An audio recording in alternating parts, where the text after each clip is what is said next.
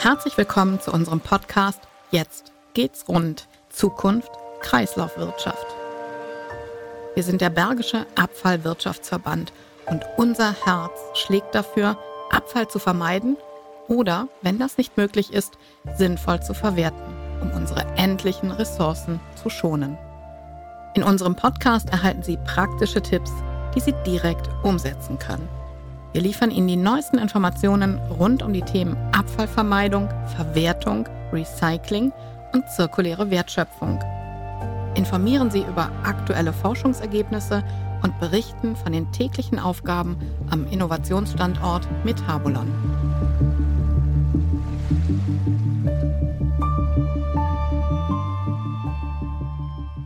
Mein Name ist Anja Kuhn und ich spreche heute mit Jochen Hagt. Jochen Hagt ist der Landrat des Oberbergischen Kreises und Verbandsvorsteher des Bergischen Abfallwirtschaftsverbandes. Hallo Herr Hagt und herzlich willkommen in unserem Podcast. Hallo Frau Kuhn.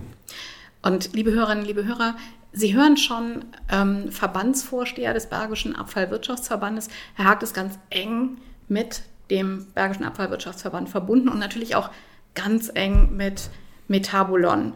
Und Sie haben das Leuchtturmprojekt der Region von der ersten Stunde an begleitet. Wie war das damals, als es losging?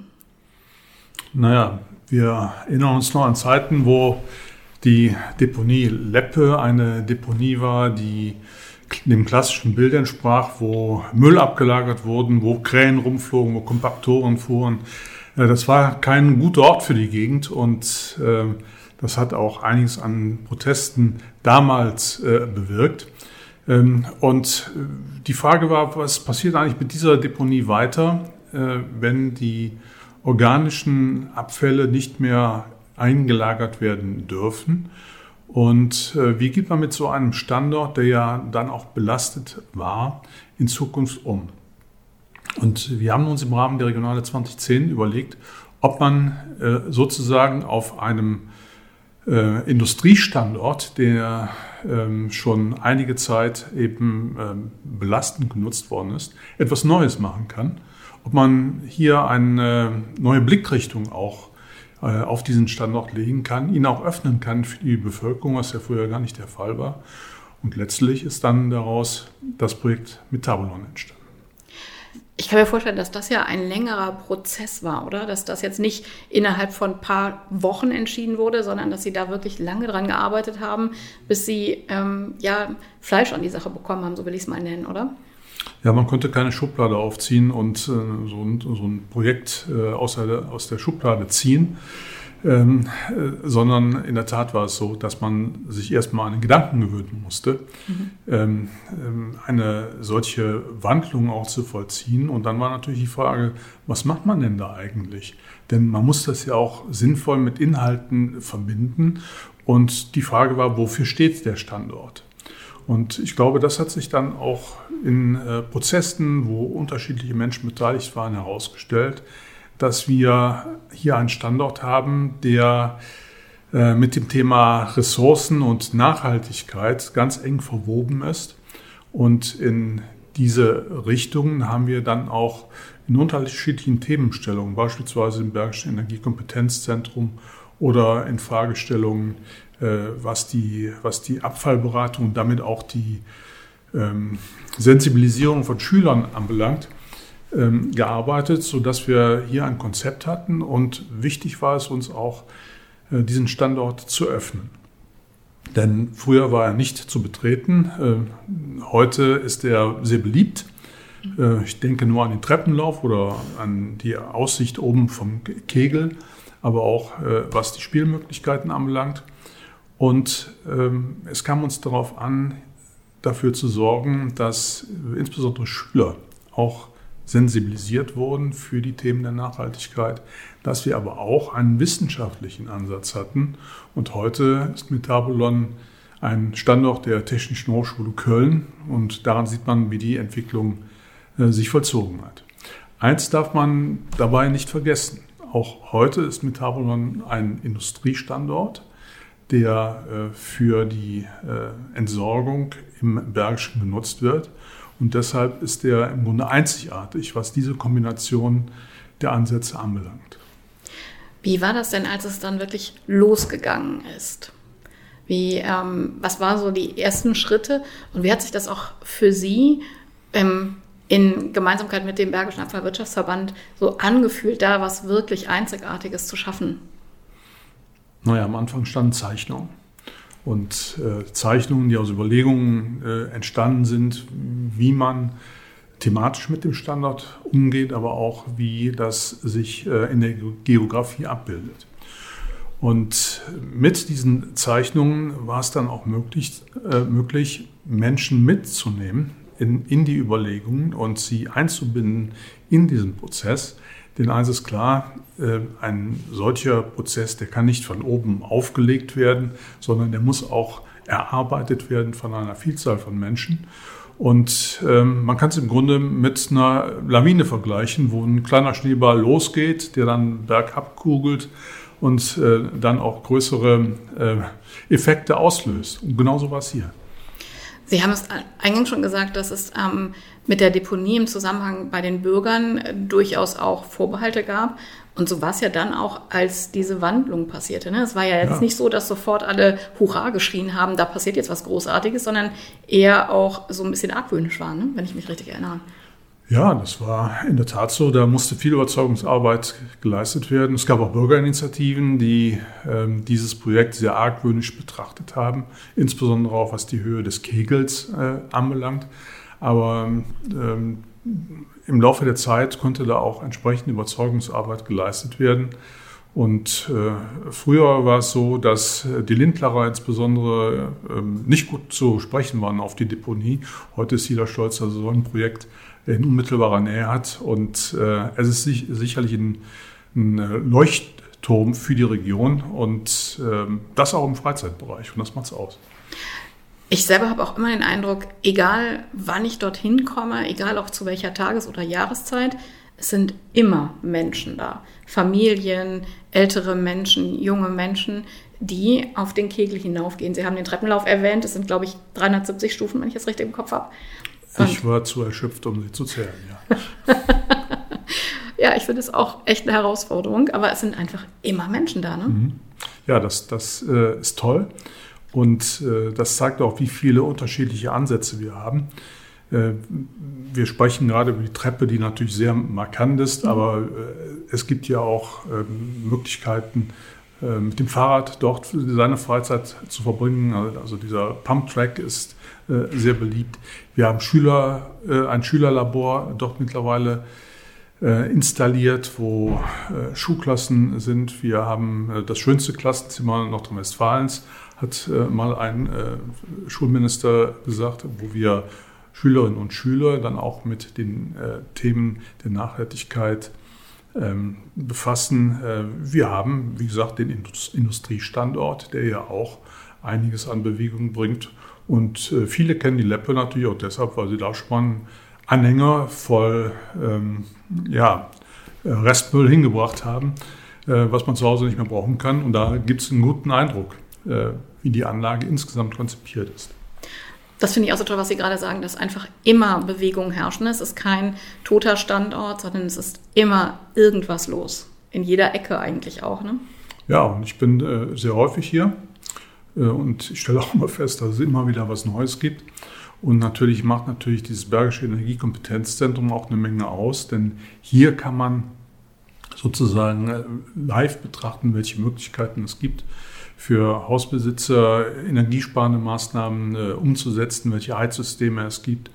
Und es ist natürlich auch ein sehr beliebter Standort, allein was die Möglichkeiten äh, der Tagung anbelangt. Mhm. Sodass äh, die KS Handwerkerschaft beispielsweise die Räumlichkeiten sehr häufig nutzt. Ähm, wir sind im Bereich, Bereich der Forstwirtschaft dort Standort und so kommt eben eins zum anderen. Und ich finde, worüber wir auch noch unbedingt sprechen müssen, ist, dass ähm, der Standort weit über die Grenzen hinaus, und wenn ich Grenzen sage, dann meine ich wirklich auch über die bundesdeutschen Grenzen hinaus, bekannt ist und auch ähm, ja, Forscher anzieht. Ne?